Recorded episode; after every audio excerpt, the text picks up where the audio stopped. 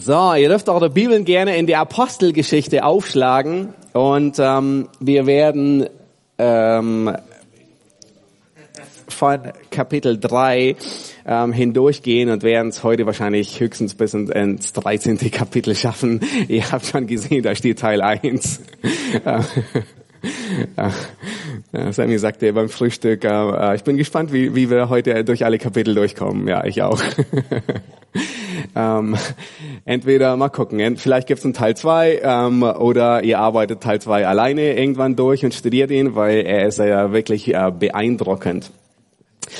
Nun, ähm, es war 2016 im Juli, ähm, da hat in im Frankfurter Stadion das größte Orchester der Welt stattgefunden und zwar mit einem Eintrag ins Guinness Buch der Rekord der Rekorde.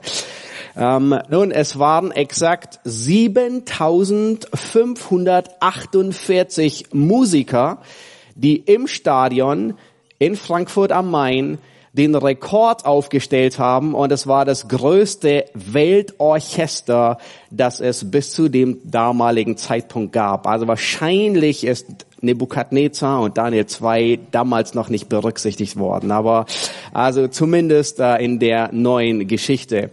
Ähm, nun, ihr könnt euch vorstellen, das muss ein Meisterwerk sein, wenn ein Dirigent und Komponist ähm, knapp 8000 Musiker mit ihren Geigen, mit ihren Pianos, mit ihren Bratschen, mit ähm, den ähm, Trompeten, mit, ich meine, mit allen erdenklichen Musikinstrumenten leitet und koordiniert und alle zusammen im Takt, in Harmonie ähm, Beethovens was war's? Ähm, äh, Beethovens ähm, Ode an die Freude erklingen ließen. Nun mittlerweile ist, äh, wurde der Weltrekord in der Zwischenzeit gebrochen, aber es war dennoch ein, ähm, ich glaube in Deutschland das äh, unvergleichlichste Ereignis, das es gab. Ähm, vorne auf der Bühne stand ähm, Kerschek, der Dirigent und Komponist aus Hamburg, und er hatte die schwierige Aufgabe, das riesige Orchester zusammenzuhalten. Ähm, und dann berichtet der Orchester und er sagt, wir haben die Sitzordnung, also der einzelnen Musiker, so ausgewählt, dass es sich für das Publikum, also ganze, das ganze Stadion war voll, dass es sich für das Publikum gut anhört. Und dann heißt es, als die ersten Takte von Beethoven, die Ode an die Freude erklingen, wird es auf einmal ganz ruhig und nur die zarte Melodie der Streicher erfüllt das Stadion. Also nur die Streicher, die legen los. Und dann schwillt die Musik an, die Bläser setzen ein, dann kommen die Becken dazu, die knallen und dann legt das ganze Orchester los. Wow, das muss man sich vorstellen. Ja, das, äh, da wäre man gerne dabei gewesen, als die Streicher beginnen, die Trompeten einsetzen, die Becken und dann das ganze Orchester, knapp 8000 Leute, loslegen. Nun, Warum ist es äh, so vergleichlich? Weil ich denke, der Heilige Geist diese Aufgabe des Dirigenten übernimmt in dieser Zeit, in diesen 2000 Jahren. Das ist das ist das Werk des Heiligen Geistes, was er tut. In gewisser Weise ist jeder von uns ein Mitspieler in diesem riesen Orchester Gottes, wo jeder an seinem Platz ist, wo jeder seine Aufgabe hat, nämlich nicht so, dass es für das Publikum gut klingt, sondern dass es für Gott gut klingt. Und der große Dirigent, der Heilige Geist, er koordiniert jeden Einzelnen. Er hat jedem seinen Platz zugewiesen. Jeder weiß, wo er spielt. Die Streicher bei den Streichern, die Trompeten bei den Trompeten, die Becken bei den Becken, die Pianisten bei den Pianisten. Und der Heilige Geist, er setzt ein. Nun stellt euch vor, die Streicher fangen an und da will jemand mit seiner Trompete auch gleich beginnen. Das wäre ein reines Desaster, nicht wahr? Das wäre, das, das, das tut in den Ohren weh, einfach weil es nicht passt in die ganze Melodie, die sich der Komponist ausgedacht hat. Und das ist, was wir in den Kapiteln heute ansehen wollen. Wir wollen sehen, was der große Dirigent, der Heilige Geist, mit und durch die Gemeinde anstellt. Und auch wenn es manchmal chaotisch aussieht, hat er ein Riesenwerk das größer ist, wie man es sich vorstellen kann. Das Werk des Heiligen Geistes. Wir beginnen ähm, mit der Apostelgeschichte. Ja, wir, wir, wir setzen ab Kapitel 3 ein, mehr oder weniger. Die, die ersten paar Verse, die sind nur noch eine Wiederholung. Und ich möchte, dass ihr heute ähm, etwas erkennt. Und zwar die Überschrift. Kannst du mal zurückmachen, Henrik? Das ist die Überschrift. Und die möchte ich euch, dass ihr euch die notiert, niederschreibt und immer wieder dahin zurückkehrt. Das ist, das ist, was wir in der Apostelgeschichte sehen. Und das ist der Appell an uns. Aufgrund der Tatsache, dass der Heilige Geist der große Dirigent ist, nicht nur in unserem Leben, sondern auch im Leben der, des, der ganzen Gemeinde, der Ortsgemeinde und der Universalgemeinde.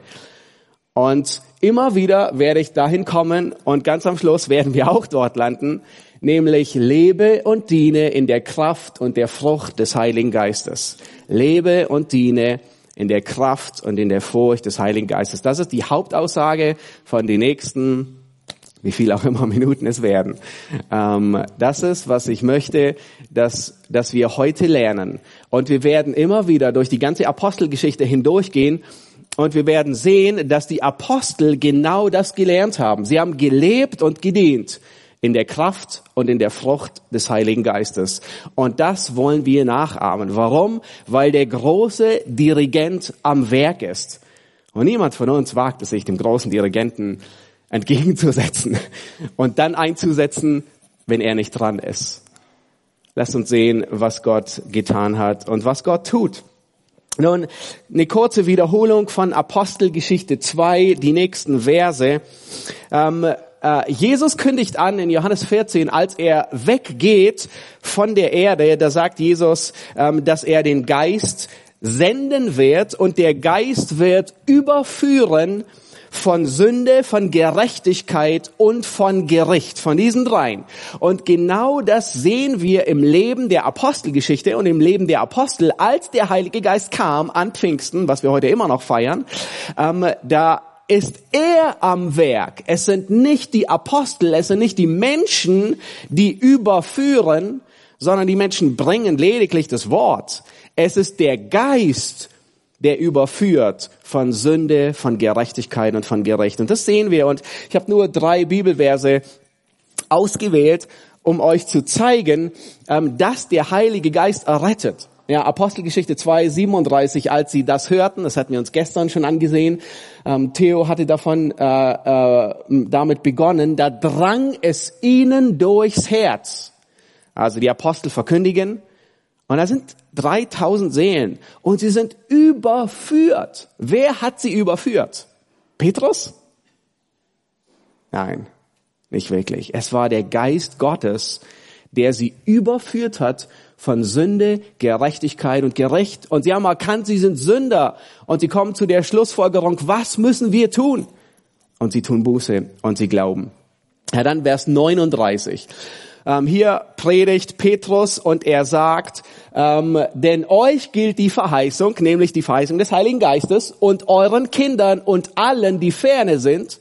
Und dann sagt er, so viele der Herr, unser Gott, herzurufen wird. Uh, also wer ruft die alle zusammen? Der Herr, unser Gott, ruft sie zusammen. Und wir sind nur das Megafon.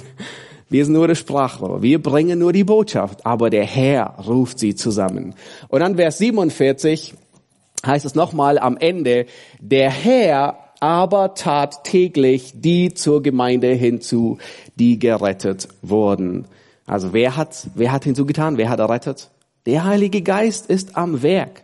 Er, er bewirkt die Errettung und er fügt hinzu. Nun lasst uns ähm, ins nächste Kapitel, Kapitel 4 hineingehen. Apostelgeschichte, Kapitel äh, 4. Und ähm, in diesem Kapitel, da wird zweimal der Ausdruck gebracht, dass die Apostel voll des Heiligen Geistes sind. Nicht nur die Apostel, sondern auch die Gemeinde. Und ähm, und beim Lesen und beim Vorbereiten, da war ich selbst so überführt und dachte, oh, das ist es, was wir uns wünschen. Wir wollen erfüllt sein mit dem Heiligen Geist.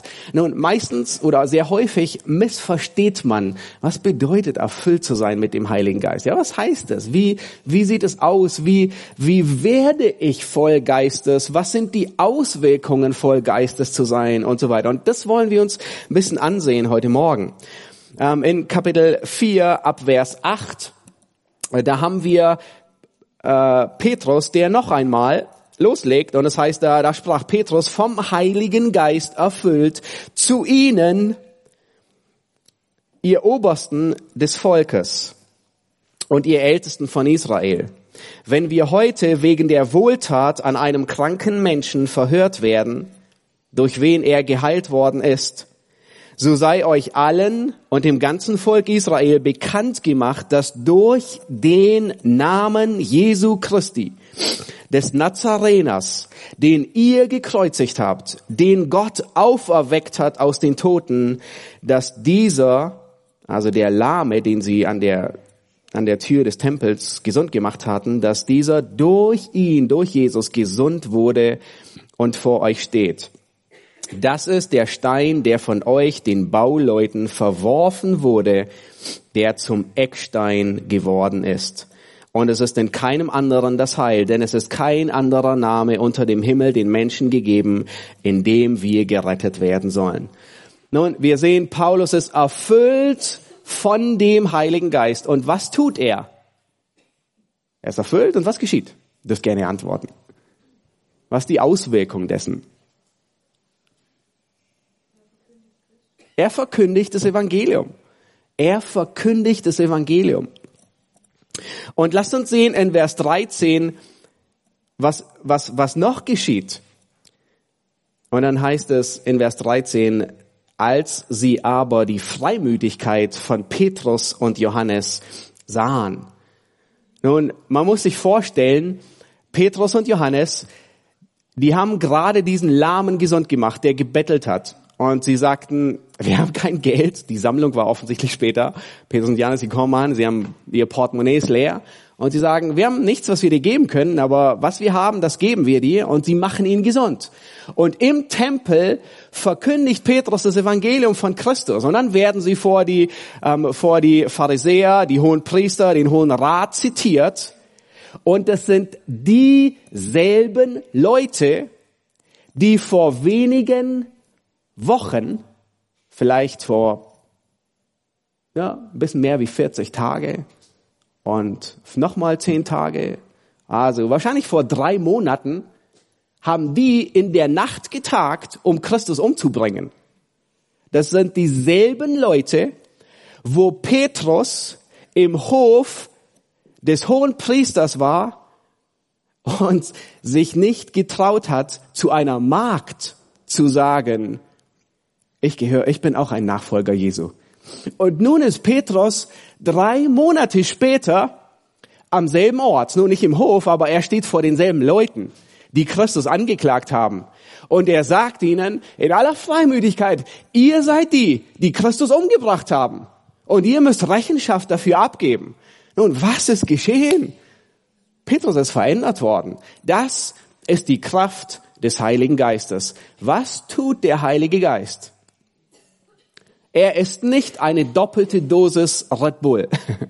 Er befähigt uns nicht, 16 Stunden wach zu bleiben in der Nacht, um, um, um irgendwas zu tun.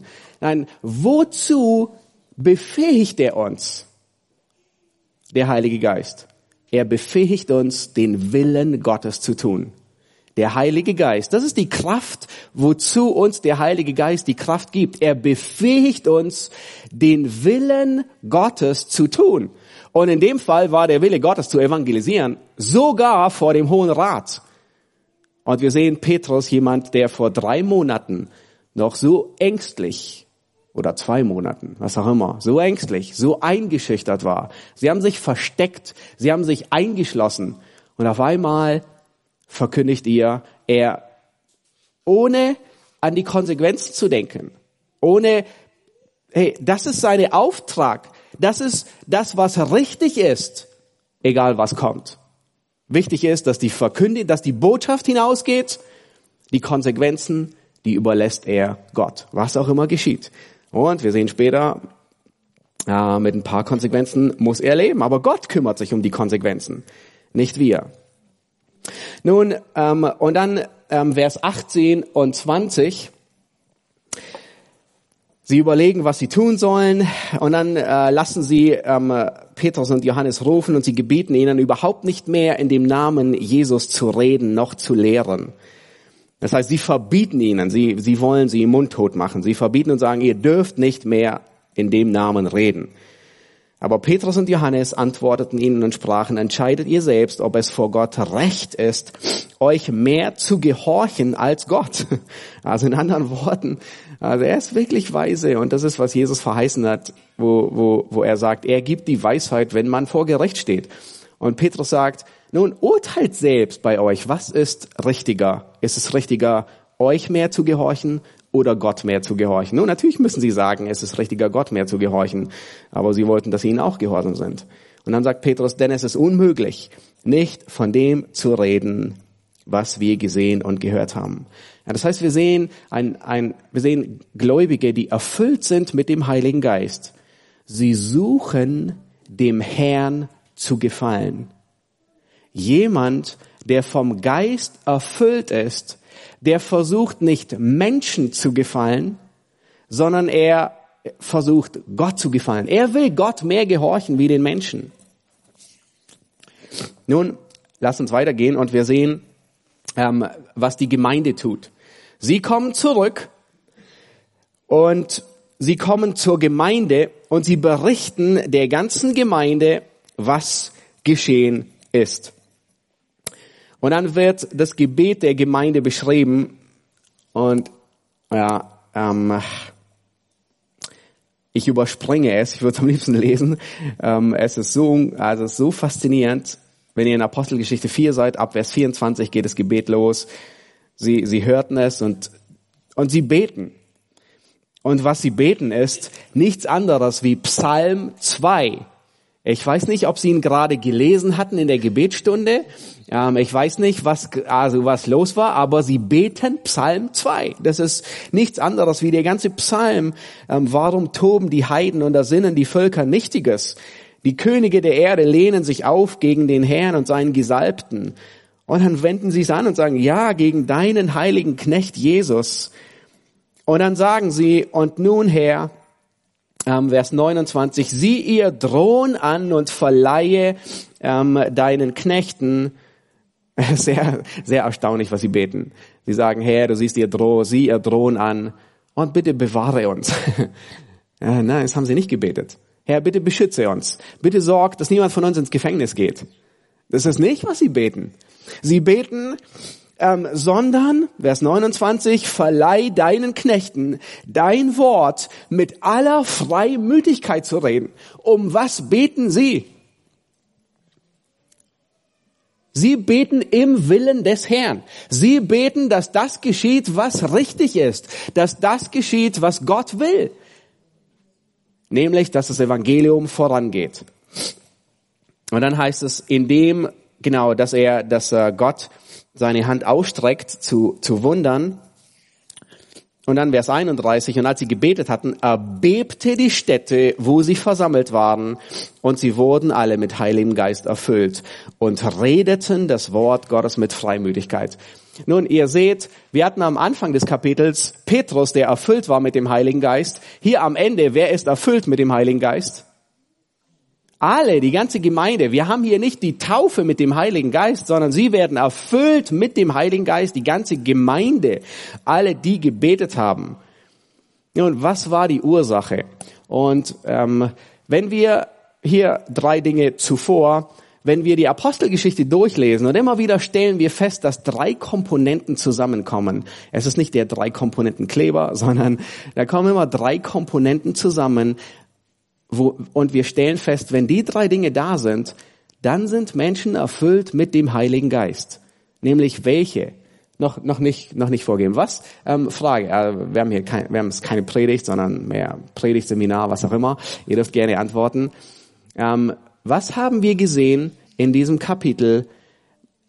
Welche Merkmale in, im Leben der Gemeinde? Was haben sie getan? Hm? Sie hatten Gemeinschaft, Gebet, also in gewisser Weise die ganze Predigt von Theo von gestern. Bitte? Verkündigung. Sie haben verkündigt, das war die Auswirkung. Es wird nicht explizit erwähnt, aber ich habe äh, versucht es deutlich zu machen. Ähm, was haben sie äh, gebetet? Sie haben das Wort Gottes gebetet. Also was waren sie? Erfüllt mit dem Wort Gottes. Das Wort Gottes war quasi ihr tägliches Brot. Ich meine, wer würde sonst Psalm 2 beten, wenn gerade die Apostel und die Ältesten aus dem Gefängnis äh, quasi freikommen und eingeschüchtert werden? Und, und wir stellen immer wieder fest, jetzt kannst du weitermachen, diese, diese drei Komponenten, wenn jemand erfüllt ist, ja, es, es gibt noch mehrere Aspekte, aber wir stellen fest, dass, dass, dass die Gläubigen umgeben sind mit dem Wort. Ja, sie sind, wie, wie Theos gestern gesagt hat, das Wort hatte die höchste Priorität. Ihr Gebet quillt über von Psalm 2. Ja, die ganze Theologie, die Wahrheiten über Gott, wer Gott ist. Und dann wird das Gebet erwähnt. Sie haben gebetet. Ja, Petrus kommt zurück und Johannes und das erste, was sie tun, ist, sie beten. Die Stätte hat erbebt, als sie gebetet hatten. Nun, das geschieht nicht jedes Mal leider, ähm, ähm, dass die Stätte erbebt, wenn Menschen, wenn Gläubige mit dem Heiligen Geist erfüllt werden. Ja, sonst müssten wir wahrscheinlich ähm, in der Baukonstruktion nochmal Erdbeben sicher bauen. also und äh, aber die ganze Städte hat gebebt und gebebt und wir sehen den Dienst nicht explizit erwähnt, aber wir sehen, dass Gläubige, die erfüllt sind mit dem Heiligen Geist, Gläubige sind, die dienen. Es wird angedeutet, nämlich ähm, sie beten, sie werden mit dem Heiligen Geist erfüllt und was tun sie? Vers 31, und sie redeten das Wort Gottes mit Freimütigkeit. Das heißt, wir sehen, die Gläubigen, die erfüllt sind, diese drei Dinge markieren einen Gläubigen, der vom Geist Gottes erfüllt ist. Er, das Wort Gottes ist, ist sein, sein, sein tägliche Nahrung. Er ist fest im Gebet und er ist jemand, der dient. Und das werden wir später im Verlauf noch sehen. Nun, was ist das Ergebnis? Also wir sehen, die ganze Gemeinde wird hier erfüllt mit dem Heiligen Geist. Was ist das Ergebnis? Vers 32. Und die Menge der Gläubigen war ein Herz und eine Seele. Und auch nicht einer sagte, dass etwas von seinen Gütern sein eigen sei, sondern alle Dinge waren ihnen gemeinsam. Vers 33. Und mit großer Kraft legten die Apostel Zeugnis ab von der Auferstehung des Herrn und große Gnade war auf ihnen allen. Es litt auch niemand unter ihnen Mangel, denn die, welche Besitz von Äckern oder Häusern in Besitz waren, verkauften sie und brachten den Erlös der, äh, des Verkaufs und legten ihn den Aposteln zu Füßen und man teilte jedem aus, so wie jemand bedürftig war. Joses aber, der von den Aposteln den Beinamen Barnabas erhalten hatte, das heißt übersetzt Sohn des Trostes, ein Levit aus Zypern gebürtig, besaß einen Acker, verkaufte ihn, brachte das Geld und legte es den Aposteln zu Füßen. Nun, ehe wir gleich ins fünfte Kapitel hineingehen, ähm, will ich kurz ähm, wir, hatten, wir, wir haben gesehen hier in diesem vierten Kapitel wird zweimal erwähnt, dass sie mit dem Heiligen Geist erfüllt waren. Und ich möchte kurz darauf eingehen, was bedeutet es, mit dem Heiligen Geist erfüllt zu, zu sein. Hast du dir schon die Frage gestellt, wie werde ich erfüllt mit dem Heiligen Geist? Wie werde ich erfüllt? Und wir, wir müssen uns die Frage stellen, was ist überhaupt erfüllt sein mit dem Heiligen Geist? Und dann stellen wir fest, es gibt sogar einen Unterschied zwischen getauft mit dem Heiligen Geist und erfüllt sein mit dem Heiligen Geist. Und ich möchte kurz darauf eingehen, auf diesen Unterschied, ähm, nämlich die Geistestaufe und die Geistesfülle. Wir dürfen diese beiden Aspekte nicht vermischen, ähm, sonst leben wir gefährlich und kommen irgendwie in, in, auf einen falschen Weg, auf eine falsche Lehre oder sogar Irrlehre. Die Geistestaufe, das ist das, was zu Pfingsten geschah mit den Gläubigen. Sie wurden getauft, das heißt, sie haben das, sie haben den Heiligen Geist bekommen. Und das geschieht einmalig im Leben des Gläubigen. Der Gläubige wird durch den Geist wiedergeboren. Es wird auch Wiedergeburt genannt. Er wird getauft mit dem Geist. Ja, und Paulus macht es in Apostelgeschichte 18 sehr deutlich, als er fragt, habt ihr den Heiligen Geist bekommen, als ihr gläubig wurde? Das heißt, die, die ganze Theologie, auch wenn in der Apostelgeschichte so manches ein bisschen anders ist, wie es sonst in der, in der Kirchengeschichte üblich ist, ähm, wenn, wenn, wenn manchmal durch Handauflegen der Heilige Geist kam oder sie quasi den Geist bekamen und in Sprachen geredet haben. Und es gibt Dinge, die, ähm, die ein bisschen anders laufen, aber dennoch war die ganze Theologie man bekommt den Geist, wenn man gläubig wird. Nicht später und nicht früher. Ähm, erfüllt zu werden mit dem Heiligen Geist ist etwas, was wiederkehrend geschieht. Immer wieder. Dann haben wir die Geistestaufe. Sie findet bei der Bekehrung statt. Erfüllt zu sein wiederholt sich im ganzen Leben des Gläubigen. Ja, die Geistestaufe, wir haben keine Aufforderung, getauft zu werden im Neuen Testament. Bis auf eine, da bin ich mir noch nicht ganz sicher. ähm, es gibt eine Stelle, wo Jesus sagt, ähm, ähm, dass äh, würde Gott seinen Kindern, die ihn nicht darum bitten, nicht das geben, was gut für sie wäre. Und er sagt so, und da wird, da wird angedeutet, dass der Heilige Geist ist. Aber, aber sonst in den pastoralen Briefen wird nirgends gesagt, ähm, äh, bete dafür, dass du mit dem Heiligen Geist getauft wirst. Oder ähm, faste und bete zwei Wochen lang und dann wirst du mit dem Heiligen Geist getauft. Oder tu dies oder jenes und dann wirst du mit dem Heiligen Geist. Wir finden nichts davon. Keine Anleitung, wie das geschieht, ähm, kein Imperativ, ja. Aber erfüllt zu werden, da finden wir sehr wohl eine Aufforderung. Werdet voll Geistes. Kommen wir später noch dazu, wo Paulus es sagt. Dann die Geistestaufe, die war vor Pfingsten unbekannt. Erfüllt zu sein mit dem, mit dem Heiligen Geist gab es bereits im Alten Testament schon. Ja, wenn äh, Bezalel und Oholiab, ja, die beiden, die an der ähm, Stiftshütte mitgearbeitet haben, dann die Priester, ähm, die in der Regel waren es Priester, Könige und Propheten, die, die den Heiligen Geist hatten für bestimmte Aufgaben und erfüllt waren. Ähm, dann die Geistestaufe betrifft alle Gläubigen in der gleichen Art und Weise.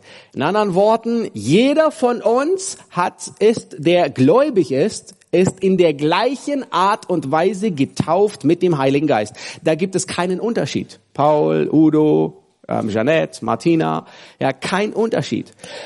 Aber in der Geistesfülle, nun, da gibt es ein unterschiedliches Maß. Wir kommen gleich nochmal darauf, wie, wie sieht dieses Maß aus.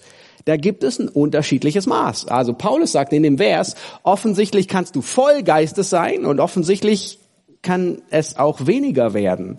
Ähm, wie das aussieht, kommen wir gleich noch darauf. Die Geistestaufe, die ist unaufhebbar. Das heißt, bist du wiedergeboren, bist du mit dem Geist getauft, dann hast du, dann gehörst du Christus.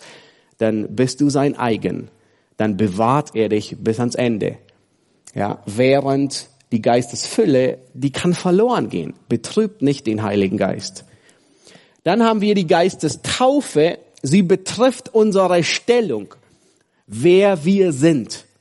Ja, und das ist sehr wichtig, diese Unterscheidung. Die Geistesfülle betrifft unsere Wirksamkeit.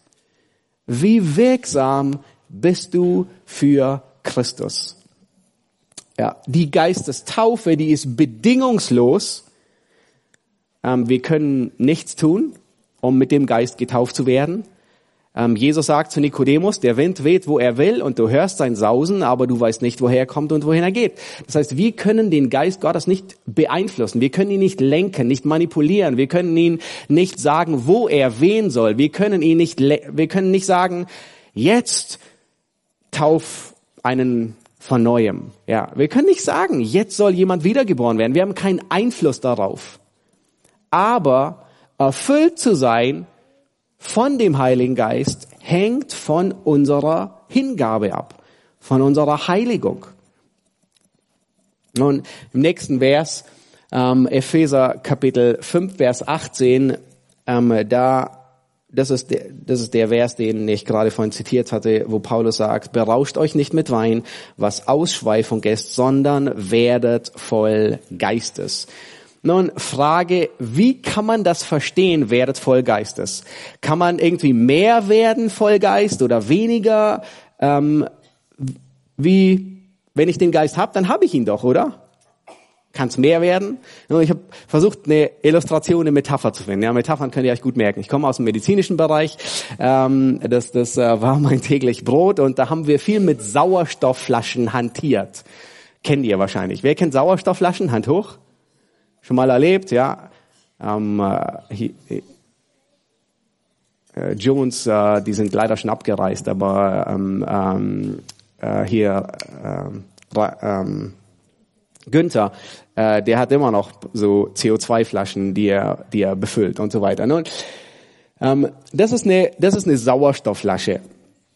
Ähm, die hat zwei Liter. Die, ähm, so sahen die Sauerstoffflaschen aus, die wir benutzt haben, in der Regel für die Beatmungsgeräte ähm, oder wenn wir einen Patienten, der Sauerstoff gebraucht hat, transportiert haben von A nach B, also von der Normalstation auf Intensivstation oder von Intensivstation in OP und jemand hat Sauerstoff gebraucht, dann hat man so eine Flasche dran gehängt.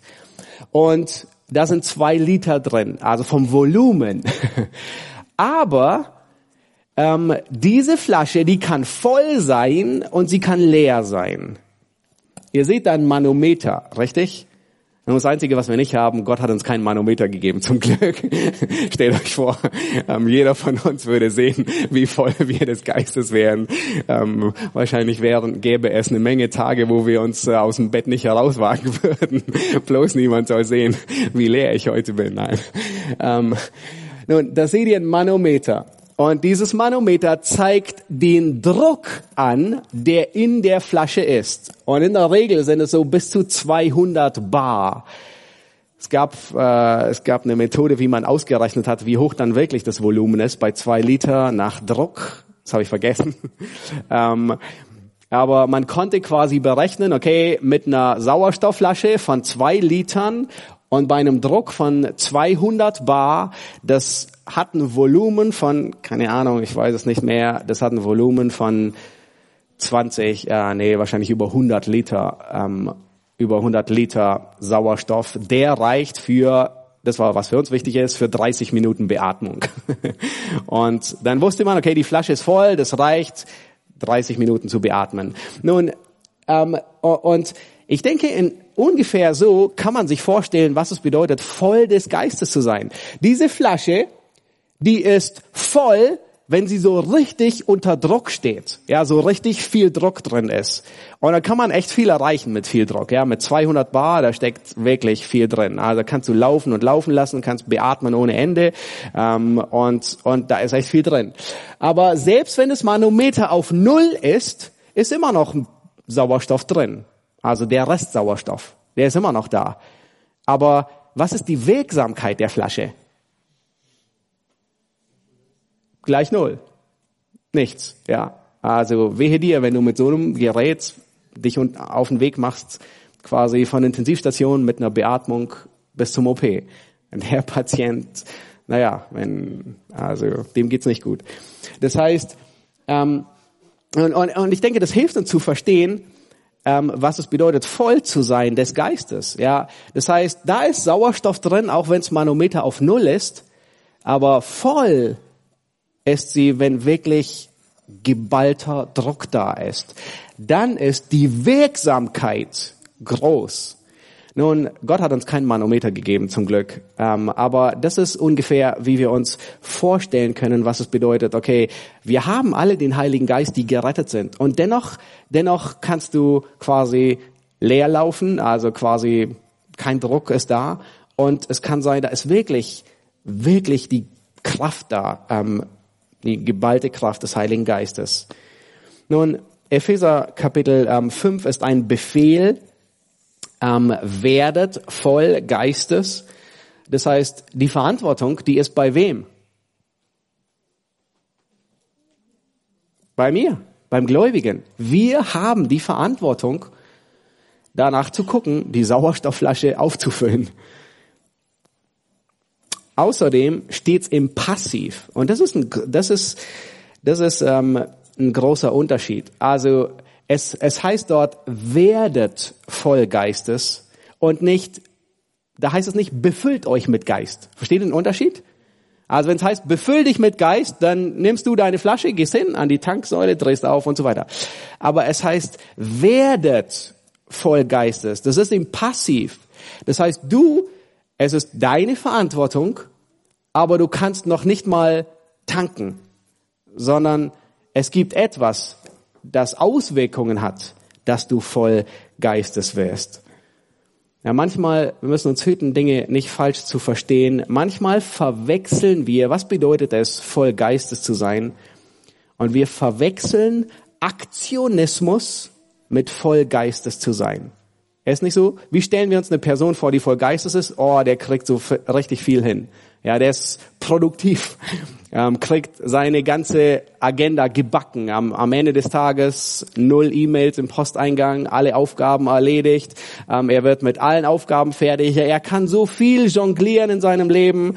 Ähm, ja, nein, das ist es nicht, was bedeutet, erfüllt zu sein mit dem Heiligen Geist.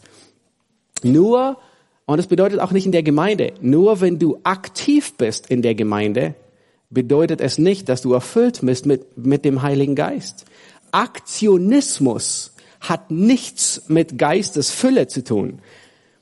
Stell dir eine alte Oma vor, das äh, Theo hat die gestern Abend auch erwähnt, äh, gestern vor, ähm, äh, in, in der Predigt. Stell dir eine, eine alte Oma vor, deren Radius sich aufs Pflegebett und ihr, und ihr Wohnzimmer beschränkt.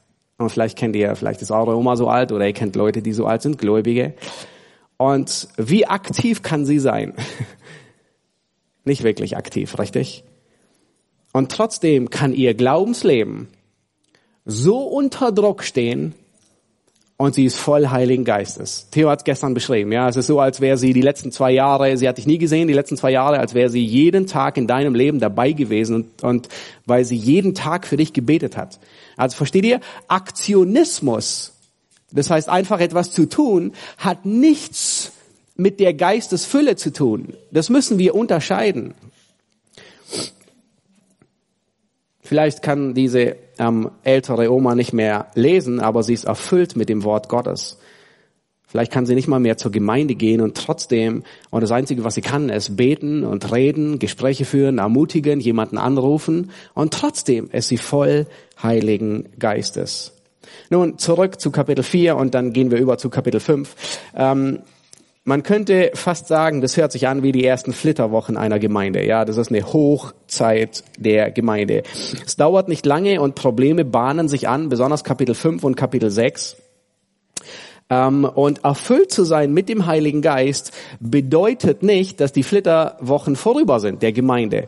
Erfüllt zu sein mit dem Heiligen Geist heißt auch, es können sich Probleme anbahnen in der Gemeinde, aber sie werden in der Frucht des Geistes gelöst und nicht in der Weisheit der Menschen. Nun lasst uns ähm, Kapitel 5 ansehen. Und äh, das ist ein spannendes Kapitel. Nun, wir haben gesehen, also es ging, alle waren erfüllt mit dem Geist, die Flitterwochen der Gemeinde, ähm, sie waren ein Herz und eine Seele, Niemand sagte, dass etwas sein eigen wäre und so weiter. Und nun geht es äh, an, nahtlos weiter. Ein Mann namens Ananias verkaufte ein Grundstück zusammen mit seiner Frau Sapphira. Und er schaffte etwas von dem Erlös für sich beiseite mit Wissen seiner Frau. Und er brachte einen Teil davon und legte ihn den Aposteln zu Füßen.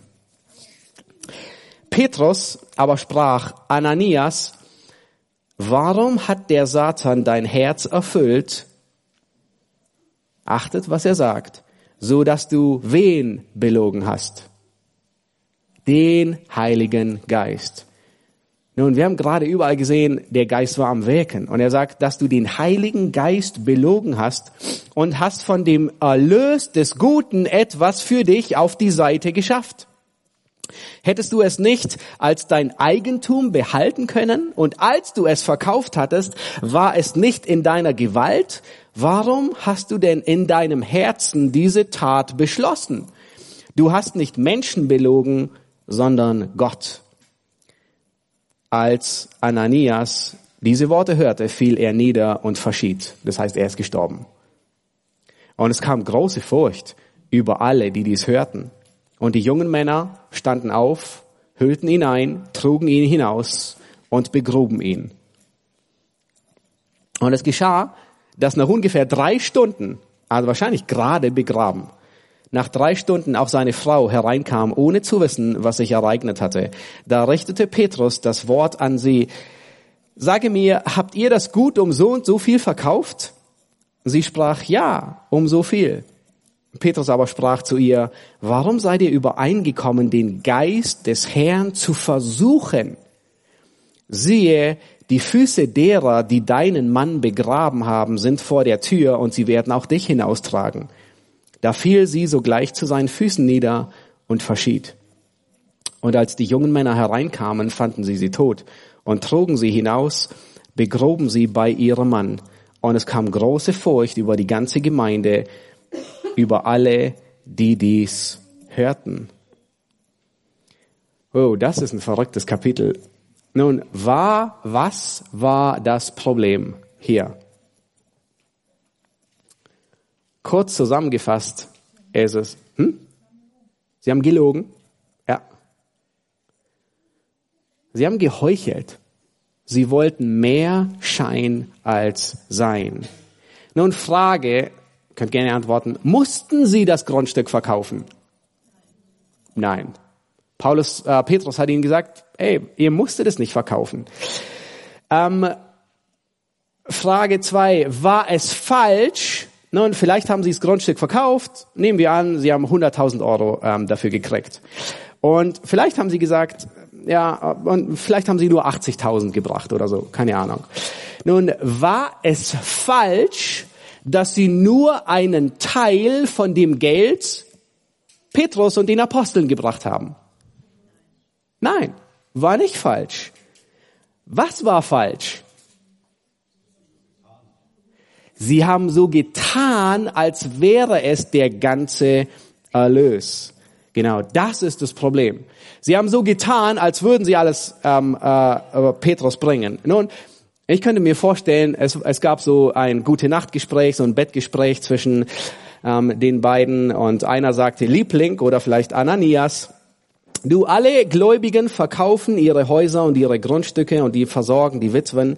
Wir haben da auch dieses Grundstück, das wir nicht unbedingt brauchen. Sollen wir es nicht auch verkaufen? Irgendwie fühle ich mich schlecht, wenn wir nicht auch etwas dazu beitragen.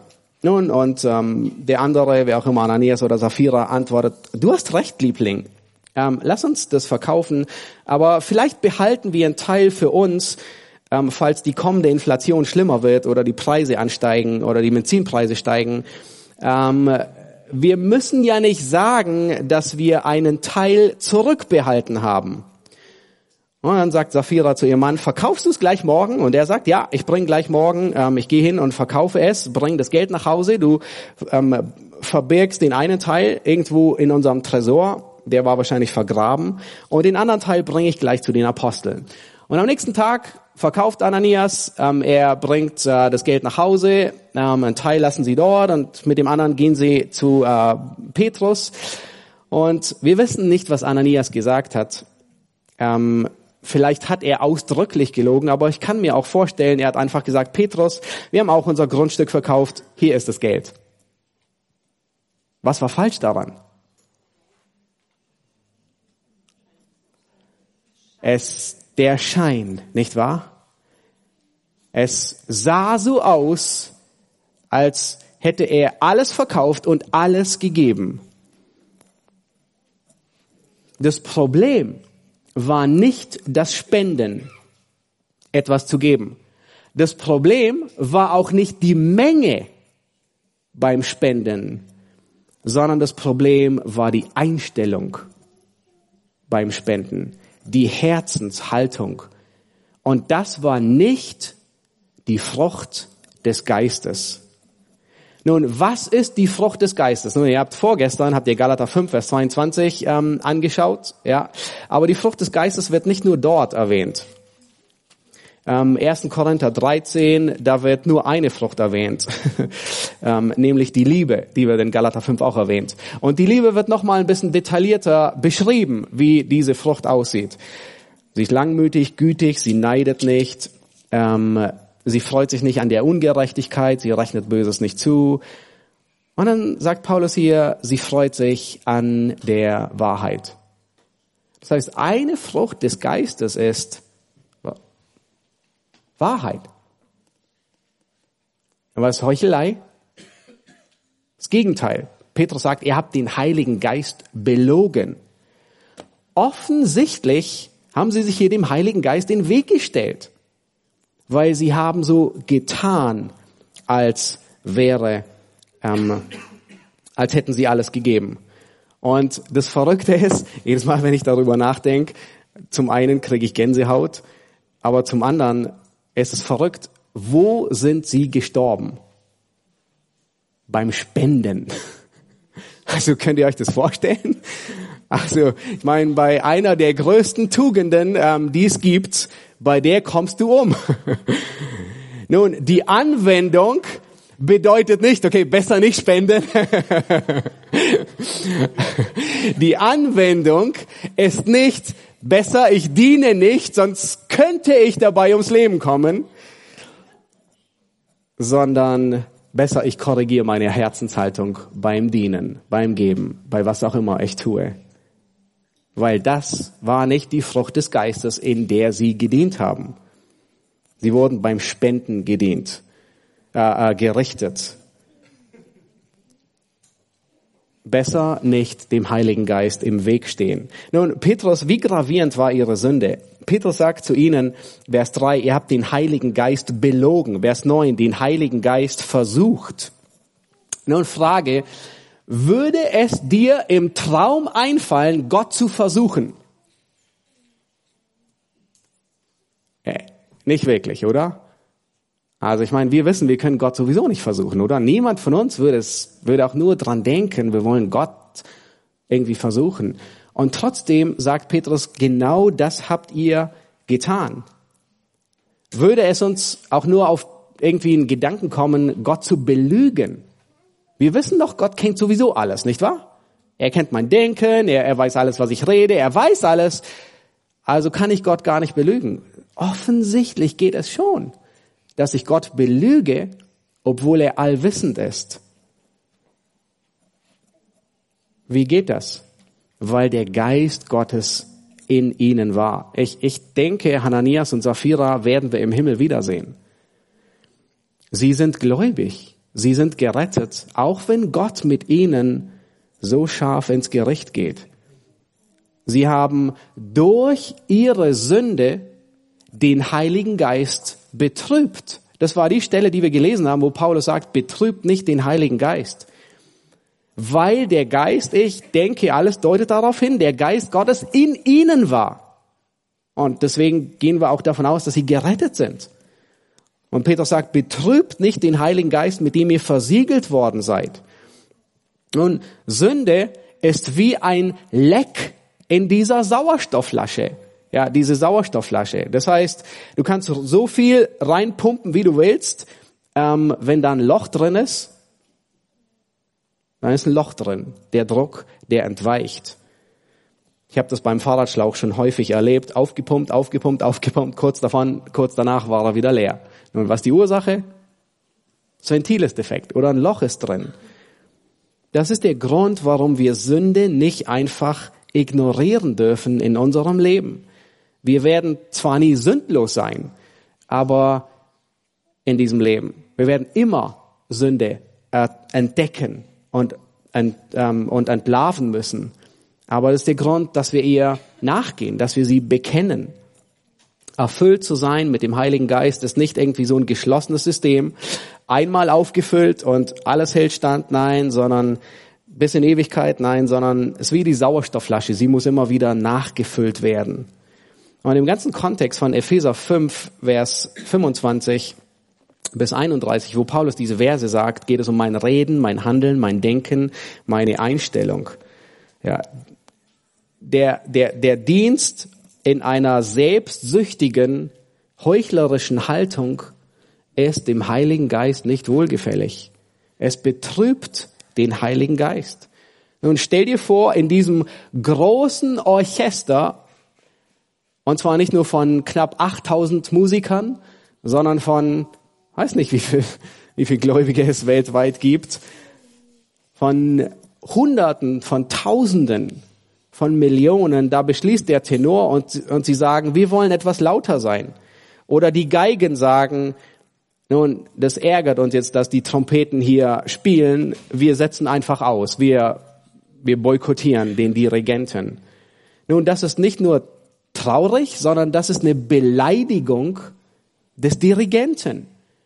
Das ist eine Beleidigung des Heiligen Geistes. Das ist, was Ananias und Sapphira getan haben. Nun, wir sind dankbar, dass Gott einen Fehler in seinem Orchester nicht immer gleich mit dem Tod ahndet. Sonst wären wir alle schon weg. Sonst wären wir alle schon im Himmel abberufen und niemand mehr wäre hier. Keiner mehr von uns wäre am Spielen. Aber Ananias und Sapphira machen die Dramatik deutlich, dass wir den großen Dirigenten nicht beleidigen. Dass wir den Heiligen Geist nicht beleidigen, indem wir taktlos spielen, indem wir unharmonisch spielen, indem wir uns in den Mittelpunkt ähm, äh, stellen wollen, ins Rampenlicht, indem wir selbstsüchtig spielen. Dadurch beleidigen wir den großen Dirigenten.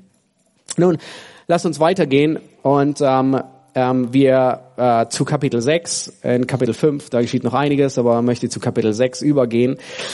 In Kapitel 6, da stellen wir fest, das ist die Begebenheit, wo ebenfalls Schwierigkeiten dieser jungen Gemeinde ähm, zutage treten. Nun, was ist los? Ähm, Vers 1 berichtet uns, die Zahl der Jünger wuchs, als ein Morden entsteht. Offensichtlich wurden einige der Witwen übersehen.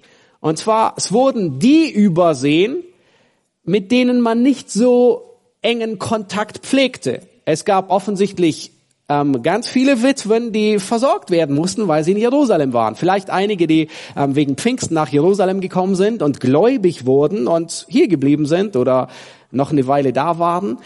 Ähm, und da waren jüdische Witwen und heidnische Witwen, hellenistische Witwen. Nun, zu wem würden die jüdischen Gläubigen mehr Kontakt haben? Zu den jüdischen Witwen. Das heißt, man guckt danach, dass die eigenen Leute versorgt werden. Und offensichtlich sind die heidnischen Witwen unter den Tisch gefallen, also vernachlässigt worden. Es war nicht Absicht. Ähm, niemand wollte sagen, hey, wir machen einen Unterschied in der Gemeinde. Nein, wir sehen, der Geist macht eben keinen Unterschied, aber irgendwie ist es geschehen. Und nun ist es sehr faszinierend zu sehen, dass der Heilige Geist Stoßdämpfer gebraucht, um die Einheit der Gemeinde zu bewahren. Offensichtlich schüttelt ein bisschen in der Gemeinde. Und offensichtlich ist es auch nicht verkehrt. Ähm, wir leben in einer gefallenen Welt. Theo hat gestern gesagt, Gemeinde ist eine Dauerbaustelle. Ähm, das heißt, bis ähm, es, es ist nicht schön sorgfältig asphaltiert, sondern nun, wie halt so eine Straße ist, manchmal ruckelt es ein bisschen. Was braucht's, wenn es ruckelt? Stoßdämpfer, die diese Schläge ein bisschen abfangen und dafür sorgen, dass es ähm, im Englischen sagt man smooth, so, so angenehm, äh, nicht so ruckelt, sondern le leichter geht. Und dann heißt es, ähm, Vers 3, sie berufen die zwölf Jünger ähm, und sie sagen, wir wollen das Wort, wir dürfen und wollen das Wort Gottes und das Gebet nicht vernachlässigen, aber wir können auch nicht, wir, wir können nicht einen 24-Stunden-Tag dienen, quasi arbeiten ohne Ende. Und dann sagt er, darum, ihr Brüder, seht euch nach sieben Männern aus eurer eigenen Mitte um. Und schaut euch an, welche Charaktermerkmale aufgestellt werden. Also nach wem sollten sie Ausschau halten? Die ein gutes Zeugnis haben. Was ist das nächste? Die voll Heiligen Geistes sind. Oh. Nun, wie sucht man Männer, die voll Heiligen Geistes sind? Woran erkennt man sie? Haben sie so ein Haar auf ihrem Kopf? Ähm. Und dann suchen sie einige ab Vers 5 und das Wort gefiel der ganzen Menge und sie wählten Stephanus, einen Mann voll Glaubens und Heiligen Geistes und dann Philippus, Prochorus, Nikandor, Timon, ähm, Parmenas und Nikolaus, ein Proselyten. Ja, es scheint so, dass alle aus aus dem aus dem heidnischen Kontext kommen und sie sind diejenigen, die dafür sorgen sollen, dass die heidnischen Witwen versorgt werden. Nun Frage, woran hat die Gemeinde diesen Stephanus es wird zweimal erwähnt, dass Stephanus voll Heiligen Geistes war, am Anfang des Kapitels und am Ende des Kapitels, als er stirbt. Ähm, es wird zweimal erwähnt, dass er voll Heiligen Geistes war. Und Frage, woran hat die Gemeinde erkannt, dass Stephanus voll Heiligen Geistes ist? Was würdet ihr vorschlagen? Wie er gehandelt hat. Okay, wie?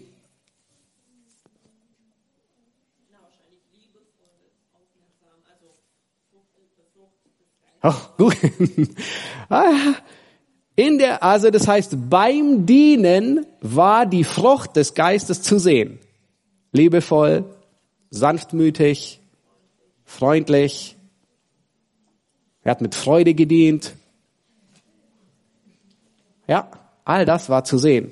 Nun Frage, war, ist seine Geistesfülle am Predigen erkannt worden? Nein. Er hat bis dahin, soweit wir wissen, noch gar nicht gepredigt. Erst, erst später hat Gott ihn dazu berufen, zu predigen. Sondern er hat ganz einfach, ganz normal an seinem Ort gedient. Wo auch immer er war. Und alle haben erkannt, er ist wirklich jemand, der erfüllt ist mit dem Heiligen Geist. Der, er dient in Freude, er dient in Liebe, in Sanftmut. Ähm, ja, all die, die Merkmale, die wir uns vorgestern angesehen haben. Galater 5, 22, aber auch 1. Korinther 13. Ja, es gibt so viele Merkmale, wie der Geist sichtbar wird in unserem Leben. Was war seine Aufgabe bis jetzt? Wahrscheinlich nur rein administrativ. Er sollte dafür sorgen, dass griechische Witwen mit dem Essen versorgt werden und nicht übersehen werden. Und er hatte bis dahin wahrscheinlich noch keine Predigt gehalten, sondern einfach nur Essen ausgeteilt. Er war ein ein Ober im Restaurant. Er war Tellerausschöpfer ähm, oder ähm, was auch immer. Und es ist nicht unglaublich, dieser Mann wird als jemand beschrieben, der voll Heiligen Geistes ist. Rein, rein administrativ, rein, er, er, hat, er hat nur Essen gegeben. Er hat nur Essen ausgeteilt. Er hat nur gesorgt, dass die griechischen Witwen nicht übersehen werden. Das heißt, voll Heiligen Geistes hat nichts damit zu tun, wie gut man predigen kann, wie gut man reden kann, sondern es wird an der Frucht sichtbar im Dienen. Ist es nicht ermutigend für, für jeden Dienstbereich? Ich kann in jedem Dienstbereich in der Gemeinde dienen, voll Heiligen Geistes. Und es hat nichts mit, mit, mit äh, der, den, den, den großartigsten Predigten zu tun. Über, außer, äh, ähm, was sehr beachtlich ist, er hat die längste Predigt in der ganzen Apostelgeschichte gehalten. Äh, sehr erstaunlich, war noch nicht mal ein Apostel, ähm, sondern jemand, der einfach nur Essen verteilt hat. Aber er war offensichtlich jemand, der voll Heiligen Geistes war. Sein ganzes Leben hat es quoll über von der Frucht des Heiligen Geistes. All das ist sichtbar geworden. Er hat in der Kraft des Geistes und in der Frucht des Geistes gedient. Ja, sehr, sehr schön hier zu sehen. Gott gebraucht Stoßdämpfer, um die Einheit zu bewahren.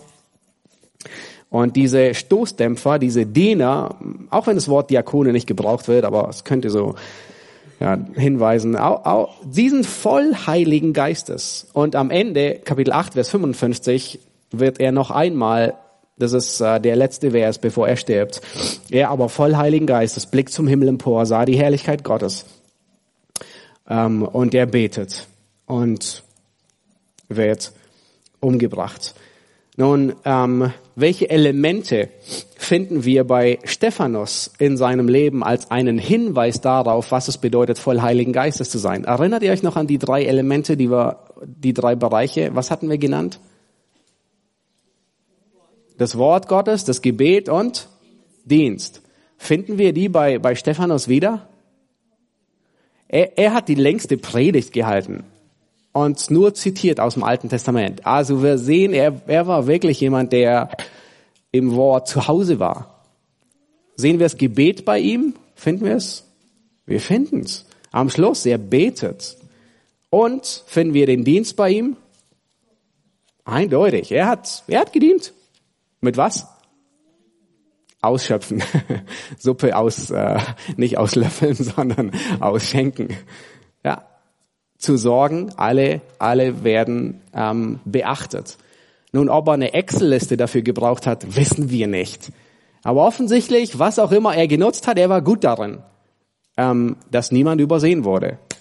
Irgendwelche Datenbanken oder was auch immer, aber ey, er hat seine Arbeit gut getan. Einfach, einfach für Essen zu sorgen bei jedem Einzelnen. Nun, lass uns weitergehen, Kapitel 8. Ähm, äh, hier in Kapitel 8 da sehen wir Philippus, er kommt nach Samaria.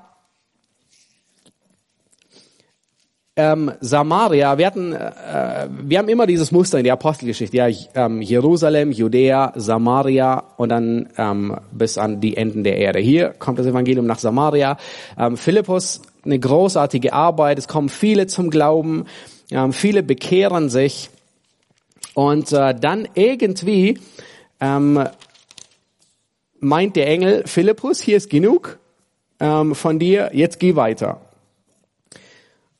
Würden wir nicht tun, aber offensichtlich gefällt es dem Heiligen Geist. Wir würden sagen, Philippus, du hast hier die Arbeit aufgebaut, jetzt, jetzt, ähm, jetzt muss die noch weitergehen. Dem Geist gefällt es, ihn in die Wüste zu schicken. Ähm, und, und zwar zu einem Äthiopier, ein Kämmerer von der Kandake, Vers 27.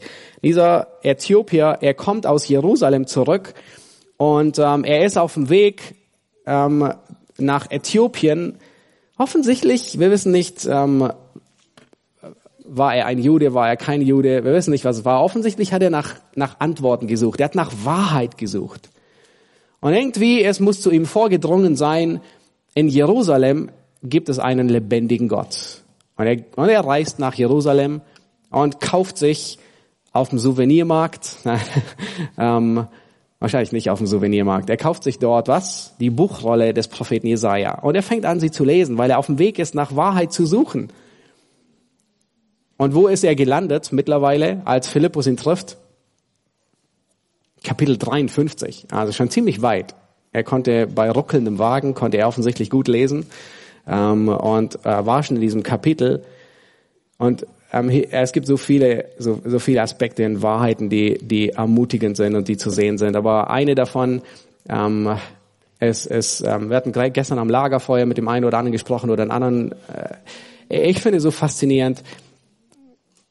Gott, Gott holt jeden seiner 100 Schafe in seinen Stall. Er errettet jeden. Nun sollte, was für ein Zufall ist es, dass, dass dieser Kämmerer wollte Gott ihn erretten? Ja. Hat er es geschafft, ihn zu erretten? Ja. Was hat er benutzt, um ihn zu erretten? Er hat Himmel und Erde in Bewegung gesetzt. Er hat einen Engel geschickt. Er hat Philippus ähm, von Samaria in die Wüste quasi, ähm, ah, nee, geschickt. Nachher wurde er entrückt. Äh, ähm, also Gott setzt Himmel und Erde in Bewegung, um diesen Kämmerer, der gerettet werden soll, zu retten. Und ich finde das so ermutigend und zuversichtlich und ähm, zu sehen, hey, wenn Gott geht jedem seiner Schafe nach und holt es zurück. Aber in diesem Kapitel, was wir besonders sehen, darauf wollte ich einen Punkt legen, ist, der Heilige Geist, er koordiniert die Gemeindegründung. Wir würden wahrscheinlich nicht so Gemeinde planen, wie, ähm, wie es hier geschehen ist. Philippus war in Samaria und dann kommt ein Äthiopier, der in der Wüste gerettet wird. Irgendwo war scheinbar Wasser dort und er wird getauft. Und ich meine, mit was geht er zurück? Mit nichts anderem, was er mitgenommen hat. Mit Jesaja, aber er nimmt noch etwas mit. Den Heiligen Geist im Herzen. Und offensichtlich gründet Gott so seine Gemeinde. Wir hätten nie so Gemeinde gegründet, oder? Wir hätten nie ähm, gedacht, okay, lass uns einen Äthiopier retten und dann dahin schicken und es entstehen Gemeinden in Äthiopien. Aber dem Heiligen Geist gefällt es, so zu wirken. Und das ist unglaublich. Ja, wenn einfach das, das Wirken des Geistes zu beobachten, zu sehen, was er tut. Das Einzige, was wir tun dürfen, ist, wir, wir dürfen uns ihm nicht den Weg stellen. Wenn der Heilige Geist wirkt, dann wirkt er. Und wir wollen nicht sein wie jemand wie Ananias und Sapphira und ihn hindern an dem, was er tun will. Immer wieder, also vielleicht geht es euch auch so, ich treffe immer wieder auf Gläubige, die enttäuscht sind, dass die Gemeinde so zersplittert ist und so in so viele Denominationen verwurzelt ist. Kennt ihr das auch? Geht euch auch so? Und zum, zum Teil mögen ähm, er sicherlich viel, ähm, auch viel Sünde mit dem Spiel. Aber dann denkt man, komm, lass uns ein, ein etwas besser machen. Und der Verbesserungsvorschlag ist, auch was Evangelisation und Mission angeht oder so viele Aspekte, lasst uns etwas von einer einzigen Stelle koordinieren. Würden wir es nicht effektiver schaffen, quasi zu sagen, hey, du gehst dahin, du gehst dahin, du gehst dahin, du gehst dahin. Und eine Leitzentrale auf der Erde würde die ganze Evangelisation und die Mission auf der ganzen Welt koordinieren, ähm, im Blick halten und die richtigen, man sieht, wo Missionare fehlen und man schickt die dahin und andere werden und so weiter. Wäre wär sowas nicht ideal? Hm? Okay, Sehr gute Idee. Und das nennt man der Vatikan. Und er sitzt in Rom. Es ist der Papst, der genau das tun will. Aber offensichtlich schlecht gelaufen, funktioniert nicht. Ähm, lass uns eine neue Organisation starten, die es besser macht. Nein, die ist auch zum Scheitern verurteilt. Wisst ihr warum? Weil das das Werk des Heiligen Geistes ist. Das ist das Werk des Dirigenten, der sagt, du gehst dahin, du gehst dahin, du gehst dahin. Der ist, der alles koordiniert. Und wenn wir die Aufgabe des Dirigenten übernehmen, nun dann ist es zum Scheitern verurteilt. Wir können diese Aufgabe des Heiligen Geistes nicht übernehmen ähm, und und die die seine Gemeinde bauen, wie er sie baut. Wir können die Rolle des Heiligen Geistes nicht übernehmen, um und meinen, wir wären effektiver. Nun, Gottes Plan ist die Ortsgemeinde und die Universalgemeinde. Und so führt er seinen Ratschluss voraus. Manchmal unkoordiniert, manchmal sieht es aus, als würden alle irgendwo wuseln. Und man denkt, lass uns ein bisschen organisieren. Ähm, es bedeutet nicht, dass, dass Ortsgemeinden nicht zusammenarbeiten. Ähm, das sehen wir auch im Neuen Testament. Da sind Ortsgemeinden, die zusammenarbeiten, die, ähm, äh, die sich an den Lehren der Apostel festhalten, besonders gegen Ende. Ja, als Johannes seine Briefe schrieb, wir waren in, im, im ersten Petrusbrief da, äh, ersten Johannesbrief dort, wo er sagt, hey, das sind, das sind Gemeinden, die mit uns zusammenarbeiten. Offensichtlich waren es Gemeinden, die, die zusammenhielten. Es bedeutet nicht, dass wir nichts planen und Verantwortung äh, und einfach quasi von irgendwie so in den Tag hineinleben. Aber es bedeutet, dass wir nicht die Rolle des Heiligen Geistes übernehmen müssen und auch nicht übernehmen wollen. Er, er wirkt, wie, wie wir manchmal nicht denken würden. Und er tut es. Ja, im nächsten Kapitel ähm, sehen wir, der Heilige Geist, er unterscheidet nicht, äh, wenn wir ins neunte Kapitel gehen, der, der Heilige Geist, der unterscheidet nicht zwischen Jung und Alt. Ähm, und zwischen Reifen und Unreifen. Ähm, Paulus oder Saulus, der kommt nach Damaskus, er wird gläubig. Ähm, Ananias wird zu ihm geschickt, dass er ähm, ihm die Hände auflegt. Und dann schaut euch Vers 17 an, ganz am Schluss. ähm, Paulus wird erfüllt mit dem Heiligen Geist. Und was ist die Auswirkung dessen? Er geht gleich in die Synagoge von Damaskus und er predigt und argumentiert mit den, mit den, ähm, mit den Juden. Nun, offensichtlich, nun, wie, wie alt war er im Glauben?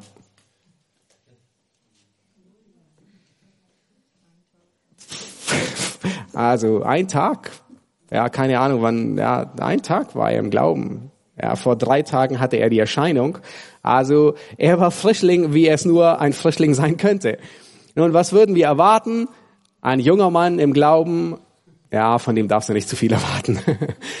ähm, der, der, der braucht eine Weile, bis er voll Heiligen Geistes wird, oder? Nein, nicht so. Der Heilige Geist, der unterscheidet nicht zwischen jung alt und all, all, lang alt, sondern hey, wenn er wirkt, dann wirkt er.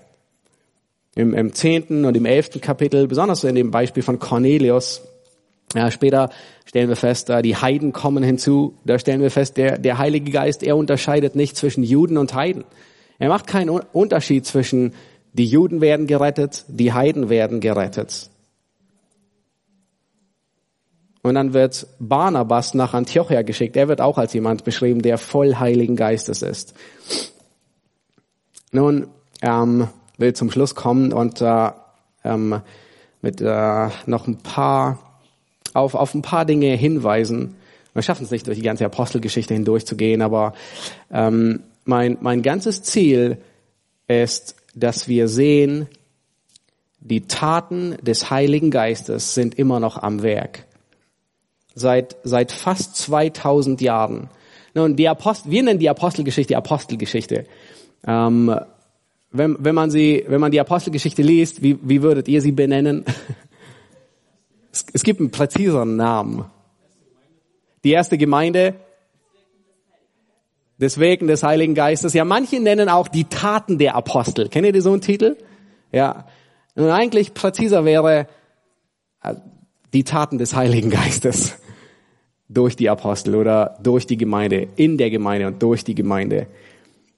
Und Apostelgeschichte, wenn wir, wenn wir nach, nach hinten blättern, nun, es endet mit Apostelgeschichte 28.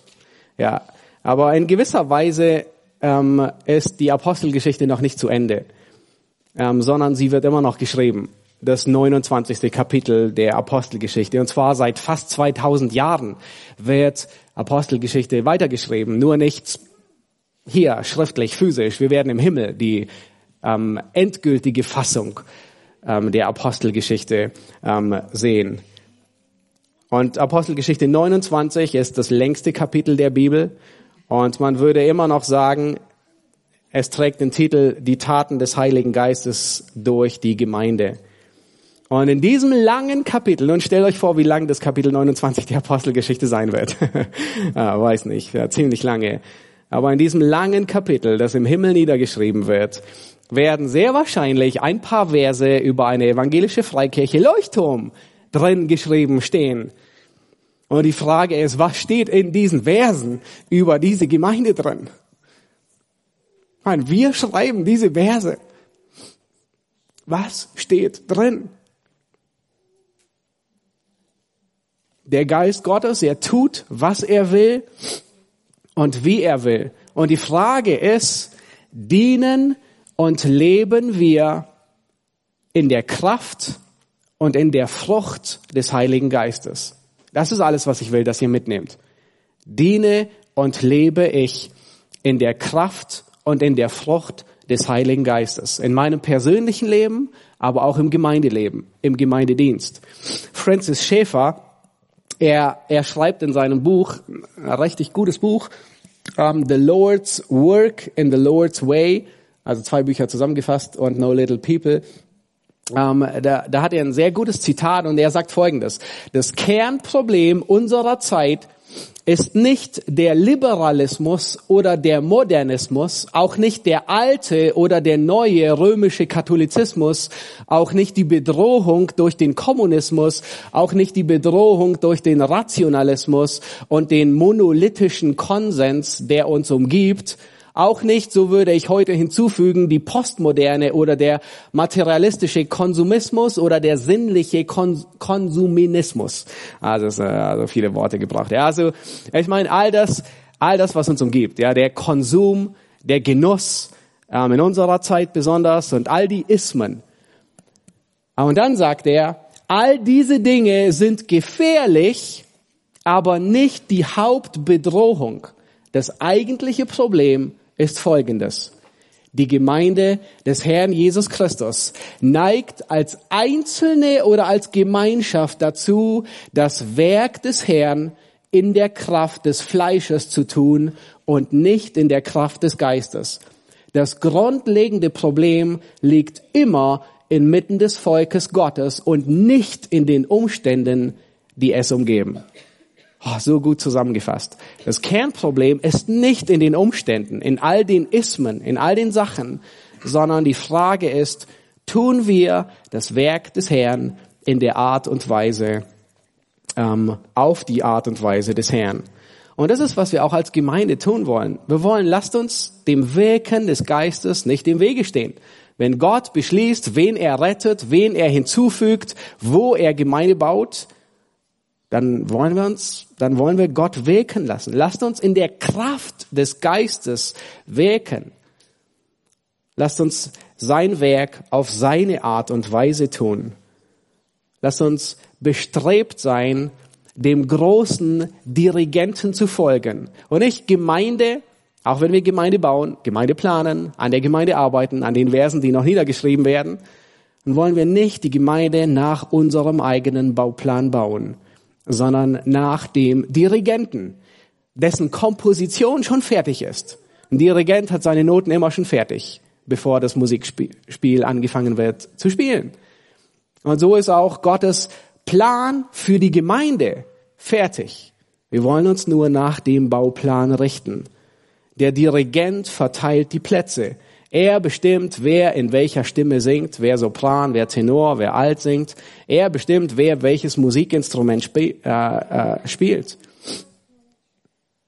Die Heilige Schrift ist ebenfalls ähm, äh, Francis Schäfer, der sagt, die Heilige Schrift betont, dass aus Kleinem viel entstehen kann, wenn das Kleine, wenn das Kleine wirklich Gott geweiht ist. Unser Streben und unser Sehnen nach Bedeutung kann schlussendlich nur von Gott gestillt werden. Und ich möchte, dass du dir, ähm, stell dir die Frage, notier dir die Frage in dein Notizbuch und frag dich, lebe und diene ich in der Kraft und in der Frucht des Heiligen Geistes. Und wir haben, wir haben nicht ausschöpfend, wir haben sie gerade nur angerissen, die Frucht des Heiligen Geistes, wie sie aussieht. Galater 5, 1. Korinther 13. Und wir müssen uns das immer wieder stellen.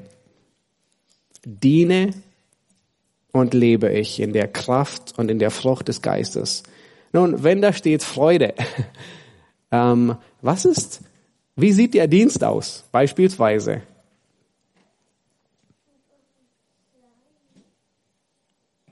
Hast du Freude beim Dienen? Ich will jetzt nicht jeden einzelnen Dienstbereich durchgehen. Aber stell du dir die Frage, hast du Freude beim Dienen? Das ist die Frucht des Geistes. Nun, natürlich, wir kennen alle schwierige Zeiten und stressige Zeiten und schlimme Zeiten. Aber und, und ähm, äh, Rick Holland, der hat es auf der Hirtenkonferenz sehr gut beschrieben. Ja, manchmal gibt es so ein ähm, so eine Bildaufnahme, sowas wie ein Sofortbildfoto und wenn wir das sehen, würden wir sagen, wir sind nie gläubig oder wir sind nie in der Frucht des Geistes. Aber nicht das zählt. Ja, wenn, wenn jemand einmal, wenn ihr vielleicht ein böses Wort über die Lippen rutscht, ein, ein Foto macht, okay. Aber was ist mit mit der, der Videoaufzeichnung? Würde man ein Video machen, einen ganzen Tag von deinem Leben oder eine Woche von deinem Leben? Ähm, hast du, dienst du mit Freuden in deinem, wo auch immer du dienst? Oder ist es eher Missmut? Und ich muss. Eine andere, ein anderer Aspekt der Frucht ist die Sanftmut. Nur stell dir einfach die Frage, rege ich mich auf, wenn etwas nicht so läuft, wie ich es mir vorstelle? ja, wir haben Zeit, äh, was sagtest du? Zeit des Bekenntnisses jetzt. ja.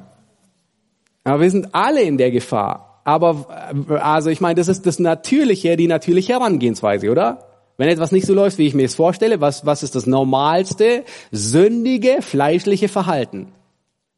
Ich reg mich auf. Richtig? Oder ich sag, okay, jetzt nicht mehr, soll irgendjemand anders diese Sache machen, ich gehe. Ja, soll jemand anders Kinderarbeit machen oder was auch immer. Hat nicht funktioniert. Nein, die, die, die Frucht des Geistes ist Sanftmut. Das heißt, ich schmeiß nicht alles gleich hin, wenn es nicht so läuft, wie ich mir es vorstelle. Oder 1. Korinther 13, die, die Liebe, sie neidet nicht. Oder sie freut sich an der Wahrheit. Und ich, und ich möchte wirklich, dass wir uns die Frage stellen, du und jeder Einzelne, diene und lebe ich in der Kraft und in der Frucht des Heiligen Geistes. In der Kraft des Geistes zu leben und zu dienen heißt nicht aus eigener Kraft. Und ich weiß, ich ertappe mich auch immer wieder selbst, ähm, Dinge aus eigener Kraft zu versuchen. Und, und, und Hinweise darauf sind, frustriert zu sein. Bist du frustriert? Nun, wenn du Dinge tust in deiner Kraft, und sie laufen nicht, wie sie laufen sollten. Ärgerst du dich? Bist du frustriert? Bist du entmutigt?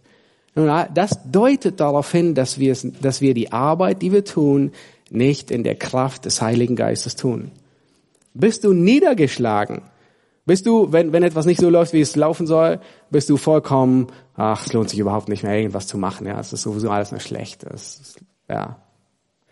Das ist ein Hinweis darauf, dass wir in der eigenen Kraft dienen, dass wir nicht in der Kraft des Heiligen Geistes dienen. Ja, Schwierigkeiten kommen und auch in der ersten Gemeinde sehen wir, da Schwierigkeiten kommen.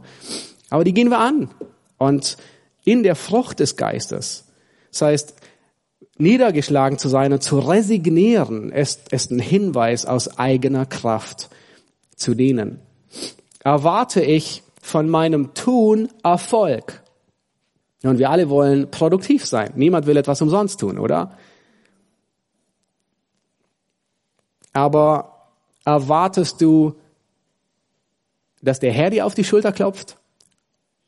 Oder dass die anderen dir auf die Schulter klopfen. Nun, natürlich freuen wir uns alle, wenn jemand sagt, oh, unglaublich toll gemacht. Ja, was auch immer. Das Spiel gestern oder die Musik oder ähm, äh, die, die Küche und die Snacks und, und jeder einzelne Bereich. Und das wollen wir tun. Aber wenn es ausbleibt, ähm, von wem erwarte ich die Anerkennung? Und wenn ich sie nicht kriege und frustriert bin, nun worauf deutet es hin? Mehr aus eigener Kraft gedient zu haben. Und ich möchte wirklich, mein ganzes Bestreben ist, dass wir mehr und mehr überzeugt werden. Ich will wirklich aus der Kraft des Geistes dienen. Und wir haben gesehen, wie, wie das geschieht, wenn, wenn wir im Wort sind, wenn wir im Gebet sind, wenn wir fleißig im Dienen sind, ähm, wenn wir auf Gott vertrauen. Ähm, und wir wollen in der Frucht des Geistes dienen. Wir sind immer herausgefordert. Auf dem Weg hierher, ich war am Vorbereiten, habe alles vorbereitet und, und dann war so auf dem Weg von Polen ähm, äh, Stau. Weiß nicht, ob ihr den auch hattet oder ähm, äh, ja, dann, dann äh, musste ich jemanden abholen von der Schule und die kam zu spät und ich sagte, komm, wir müssen los und ähm, äh, wir wollen nach Polen äh, zur Gemeindefreizeit. Und und ich merkte, wie so bei mir? Ähm, äh, so äh, sich sich Unmut und und und wenn etwas nicht so läuft, ja, auch wenn es gute Ambitionen sind, ja, wir wollen ja alle dienen und alle hier sein und so, aber ähm, müssen unser Herz prüfen und immer wieder erkennen, sagen, Herr, ja, ist nicht die Frucht des Geistes, die gerade sichtbar wird. Und wenn wir merken, dass gerade nicht die Frucht des Geistes sichtbar ist, was ist die Lösung? Theo hat es gestern erwähnt. Buße. Buße ist das, was uns die Hoffnung gibt. Wo finden wir Hoffnung? In Buße. Wir sagen, Herr, ich komme zu kurz. Es fehlt mir gerade. Vergib mir. Gib du mir die Kraft. Hilf du mir in der Frucht des Geistes zu dienen. Hilf mir in der Frucht des Geistes mit Sanftmut, mit Freundlichkeit zu begegnen. Und das Erste, was ich erkenne, ist, ich erkenne, ja, mir mangelt gerade daran, an all dem, was der Geist eigentlich wirkt. Und ich, und ich merke, ich komme zu kurz. Und Buße und zu Christus wenden ist die Antwort. Dort gibt es Hoffnung für unser Versagen. Ja, das ist das Werk des Heiligen Geistes. Ja, gibt noch ein paar mehr, aber ähm, das ist, ähm, möchte euch ermutigen, Der Titel ist alles, was ihr mitnehmt. Lebe und diene ich in der Kraft und in der Frucht des Heiligen Geistes. Und immer wieder hinterfragen und feststellen, ja, momentan ist, äh, ist ein Loch irgendwo in der Sauerstoffflasche drin. Und ich muss das Loch fixen. Der Heilige Geist hilft mir, das Loch zu flicken, wo die Sünde entweicht. Aber es gibt nichts Großartigeres, wie zu sehen, dass der Heilige Geist wirkt in der Apostelgeschichte. Er ist am Werk. Er baut seine Gemeinde. Er wirkt auf Dinge, wo wir, wo, wo wir nicht im, im Traum dran denken würden. Und seine Komposition ist eine wirklich gute Komposition. Nachher, wenn wir das ganze Bild sehen und hören, dann wird es harmonisch sein. Es wird gut klingen, weil er es zusammenstellt. Auch wenn zwischendurch ein paar Töne schräg klingen. Ähm, vielleicht aber klingt es nur in unserer Abteilung schlecht, da wo die Trompeten sind. Und die Geigen, die lösen das Ganze auf, das ganze Dilemma. Ja, wir übernehmen nicht das Werk des Geistes. Wir wollen uns ihm nicht in den Weg stellen, sondern wir wollen nach der Hand des Dirigenten tanzen. Lasst uns aufstehen und zusammen beten.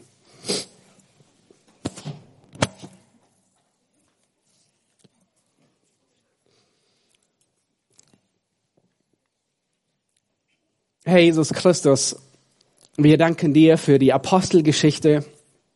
Wir danken dir für ähm, den großen Dirigenten, den wir sehen dürfen, der am Werk ist, den Heiligen Geist. Herr, wie du durch den Heiligen Geist deine Gemeinde baust, wie er wirkt auf, auf Arten, die uns, die viel zu hoch sind, die wir nicht verstehen. Herr, wir danken dir, dass du uns deinen Geist gegeben hast. Und wir wollen uns gerne an Pfingsten erinnern, an den Tag, an dem du begonnen hast, deine Gemeinde zu bauen. Herr, bis zu dem Tag, an dem du sie abberufst und sie entrückt wird bei dir. Herr, wir danken dir, dass du jedem von uns den Heiligen Geist gegeben hast.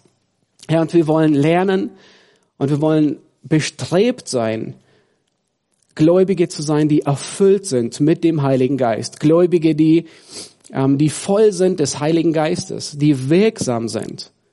Gläubige, die voll sind von deinem Wort, die im Gebet sind, die fleißig am Dienen sind.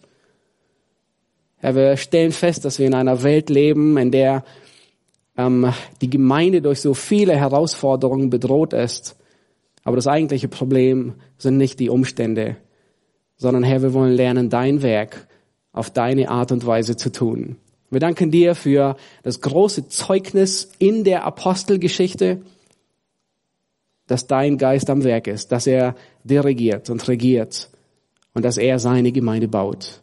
Herr, wir beten dich an. Amen.